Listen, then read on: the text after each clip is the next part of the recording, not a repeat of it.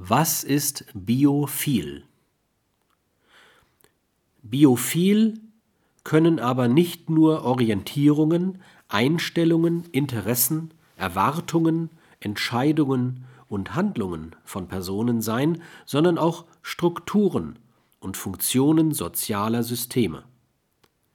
Wir sprechen ihnen genau dann die Eigenschaft biophil zu, wenn sie strukturell geeignet sind, vielleicht gar darauf angelegt sind, die personale Biophilie aus der Abstraktion in das Konkrete zu führen, wenn sie sie funktional zu sich bringen.